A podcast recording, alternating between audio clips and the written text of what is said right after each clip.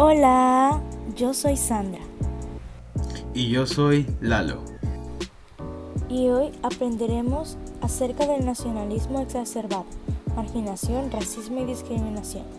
Pero primero, ¿qué es el nacionalismo? Qué buena pregunta. El nacionalismo es la ideología y movimiento político que exacerba el sentido de pertenencia e identidad que un individuo o grupo tiene sobre su nación. Además, defiende la unión de Estado y nación y los rasgos comunes entre los individuos que la habitan, como el idioma, la cultura, costumbres o tradiciones. Pero, ¿cómo surge el nacionalismo?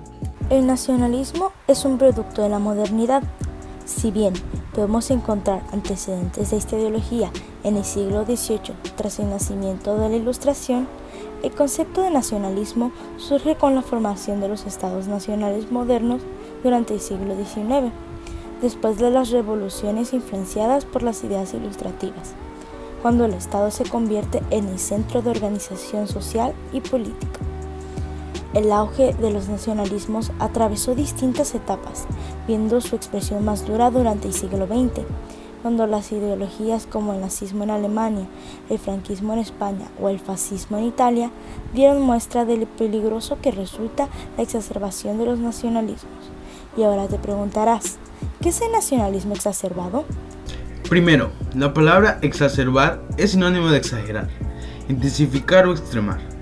De esto podemos decir que el nacionalismo exacerbado son ideas extremistas de personas que tienen posturas y creencias sobre el sentido de pertenencia de la nación, las cuales pueden derivar en actos de marginación, xenofobia, racismo y discriminación.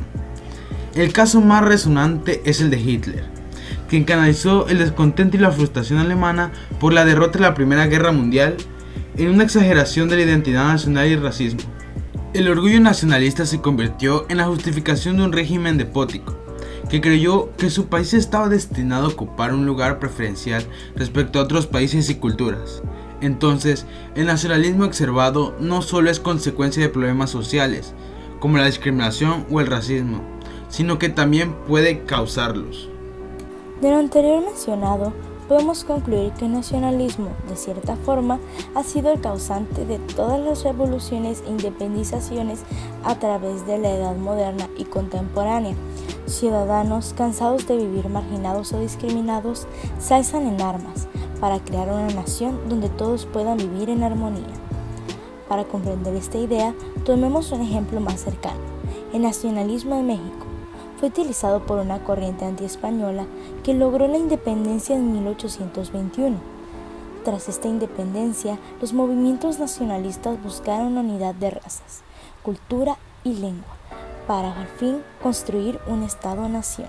Por último, recuerda, es importante sentirse orgulloso de tus raíces, de tu nación, apreciar su historia y amar tu cultura, pero no olvides que todas las culturas son importantes y no somos nadie para tratarlas como inferiores. Esto ha sido todo por hoy. Espero que te haya gustado este podcast, que hayas aprendido más sobre el nacionalismo exacerbado, sobre el racismo, la discriminación y la marginación. Hasta la próxima.